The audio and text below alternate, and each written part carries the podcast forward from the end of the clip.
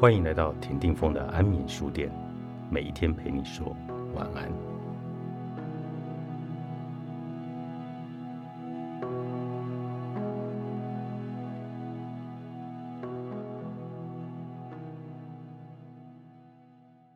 我们的日常习惯与世界互动的模式极为重要，而正确禅修的起点也是在这里。如果你的行为或态度会与别人产生紧张的关系，那你想获得最起码的心灵自在也是不可得的。对身体和心灵有害的生活方式也是修禅极大的障碍。过度的紧张与放纵会让身体精疲力竭。使禅修者难有纯净，无法产生脱胎换骨的效果。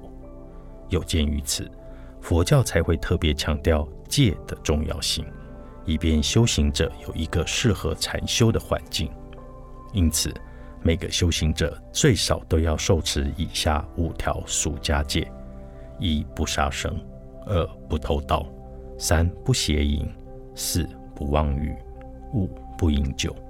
这五戒是当一个堂堂正正人的起码条件，也是有效的修禅基础。持之以恒也是禅修的一个关键要素。修行者必须把禅修当作是日常生活的一部分，尽力不打断它的规律性。如果是俗家人，最好是特别抽出时间，一天打坐两次，早上起床后和晚上就寝前。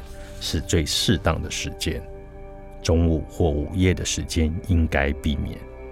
另外，饭后一小时也不要打坐。理想上，作为一个修行者，应当尽力让自己早上打坐时可以得到的宁静和专注维持一整天。随着修行的加深，你会发现早上打坐时获得的宁静清澈。会自自然然地渗透到一整天的其他活动中去。假以时日，你也许就会感到，任何的活动都是一种禅修。另外，在坐禅前和坐禅后，应该要做一些运动和自我按摩。坐禅的目的基本上是要让人从活动的状态进入深邃的静止状态，或者说。是从一种身心出众的状态进入一种极精细的状态。当你打坐完毕，这个过程会逆转过来，从静止状态回到活动状态，从精细状态回到粗重状态。因此，有必要采用一些运动和自我按摩的技巧，帮助身心在坐禅前放松，或帮助身心在坐禅后重新火药。后者。其实是特别重要的，因为静坐一结束就匆匆的起来，直接回到活动状态，会对身体带来危害性的冲击。不止结束坐禅时如此，就连走路、站立、躺卧后，都应该依循一定的程序。把禅修想象成，它是一种让身心习三者整合在一起的全面性锻炼。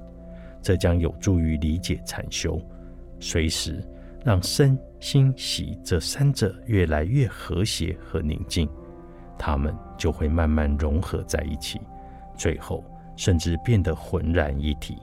当身心息能够处于完全统一的状态，那定就相去不远了。有了定，最后就一定能够修会。很多亚洲的艺术和宗教传统。